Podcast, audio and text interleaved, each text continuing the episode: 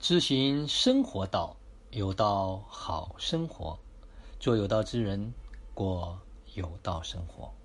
全新的一天，全新的自己，全新的世界，全新的生命。此刻是公元二零二零年七月二十号，北京时间九点三十分。那昨天呢，跟几个家人在一起探讨啊，关于家庭教育的一些事情。那后来在最后走的时候，啊，我跟其中一位家人说：“我说现在呢，不是不能做事儿，也不是说不能把事业做大，这都不是。这个在做事儿的过程中间，有一个极其重要的原则，就是把消耗降到最低。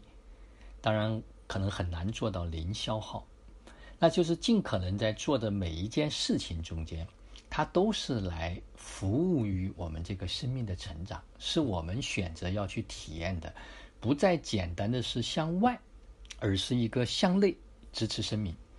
第二个呢，它的确能够支持我们的生活，能够兼顾到我们的生活，而不是脱离了我们的生活。呃，为了这个所谓的事业，把生活全部都没有了。当然，每个人对生活的理解也不一样啊。我说，现在你可以做更大的，甚至全球的生意都是没有问题。所以你只要把握的这个原则，那这个时候呢，就是被滋养到的，而不是被消耗到的。所以在这里呢，我也突然今天看到了啊，林海峰老师曾经早期写过的一篇文章。呃，这篇文章就是说，不是那么容易，也不是很难。他说，有时候。你非常想帮助他人，并且你具有某种能力和经验，但是帮助他人是两回事儿，因为那是他人。自己快乐、幸福、健康，不等于你可以帮助他人也快乐、幸福、健康。即使你有非常完整的经验，也很难，因为那个他人，他们有自己的经验、认识、理解。通常很难，很难非常臣服完整的学习，只愿意打听他所喜欢的。世界上最难的其实就是帮助他人，即便你是世界冠军，也很难帮助他人拿冠军。即便你很有诚意、很有耐心、也很细心，也一样。所以，父母很难帮助孩子，即使自己很成功，帮助别人。远比伤害别人难得多。是谁让需要帮助的人那么难以获得帮助？明明有那么多人愿意帮助。原来被帮助是需要极高的智慧的，如同被爱一样，都是生命中最美的呈现。因为不快乐的人也不愿意承认自己的不快乐，越失败的人。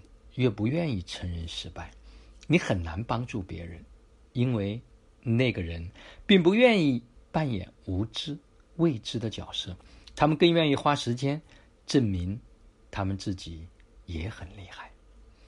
可笑的是，这么多人都不快乐、不幸福、不开心、不健康、不成功，却无法接受帮助。他们如同一块坚硬的石头，却号称。想要接水，人间很可笑的，就是这个循环。人们死守着那一份骄傲，尽管根本没有什么值得骄傲的。他们死守着自尊，却一直没有意识到，其实自己早已经没有多少尊严了。原本很容易的事情，却变得。很难。好了，今天的分享就到这里。就让我们每一天、每一刻、每一分、每一秒，都活在爱、喜悦、自由、恩典和感恩里。